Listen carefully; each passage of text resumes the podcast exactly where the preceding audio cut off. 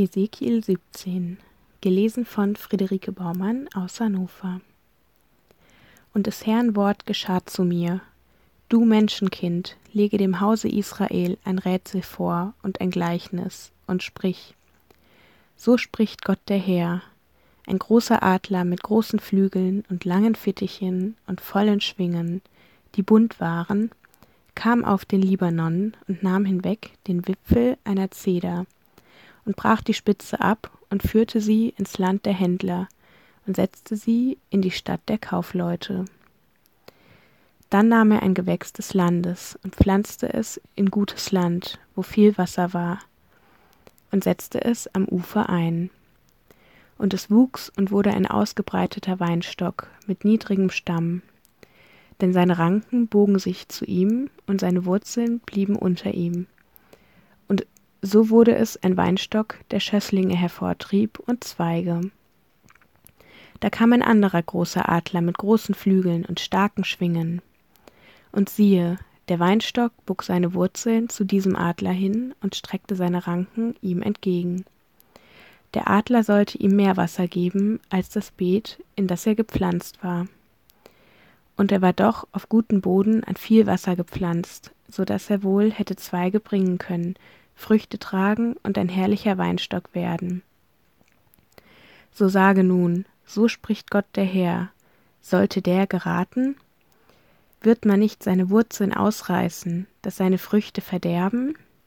Und er wird verdorren, alle Blätter, die ihm gewachsen sind, werden verwelken.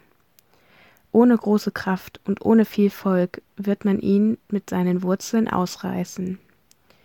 Siehe, er ist zwar gepflanzt, aber sollte er geraten? Sobald der Ostwind ihn trifft, wird er verdorren auf dem Beet, auf dem er gewachsen ist.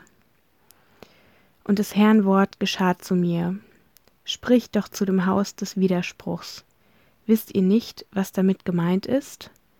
Und sprich, siehe, es kam der König von Babel nach Jerusalem und nahm seinen König und seine Oberen und führte sie weg zu sich nach Babel.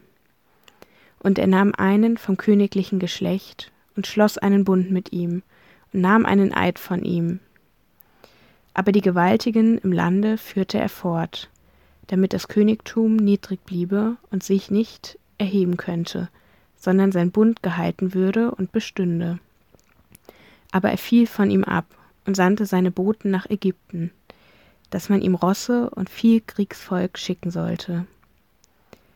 Sollte es ihm gelingen, sollte davonkommen, wer das tut, sollte davonkommen, wer den Bund bricht? So wahr ich lebe, spricht Gott der Herr, an dem Ort des Königs, der ihn als König eingesetzt hat, dessen Eid er verachtet und dessen Bund er gebrochen hat, da soll er sterben, mitten in Babel, auch wird ihm der Pharao nicht beistehen im Kriege und mit einem großen Heer und viel Volk, wenn man zum Sturm den Wall aufwerfen und die Bollwerke bauen wird, so dass viele umkommen.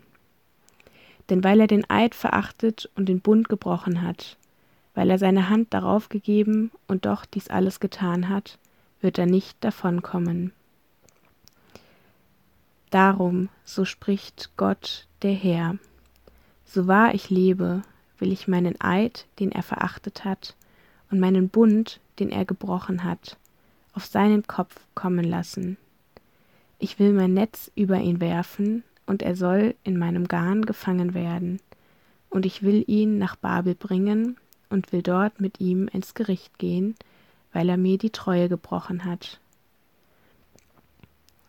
Und alle Auserlesenen von seiner ganzen Streitmacht sollen durchs Schwert fallen, und alle, die übrig geblieben sind, sollen in alle Winde zerstreut werden. Und ihr sollt erfahren, dass ich, der Herr, es geredet habe. So spricht Gott, der Herr. Dann will ich selbst von dem Wipfel der Zeder die Spitze wegnehmen und ihr einen Platz geben, ich will oben von ihren Zweigen ein zartes Reis brechen und will's auf einen hohen und erhabenen Berg pflanzen. Auf den hohen Berg Israels will ich's pflanzen, dass es Zweige gewinnt und Früchte bringt und ein herrlicher Zedernbaum wird, so dass Vögel aller Art in ihm wohnen und alles, was fliegt, im Schatten seiner Zweige bleiben kann. Und alle Bäume auf dem Felde sollen erkennen, dass ich der Herr bin. Ich erniedrige den hohen Baum und erhöhe die niedrigen. Ich lasse den grünen Baum verdorren und den dürren Baum lasse ich grünen. Ich, der Herr, rede es und tue es auch.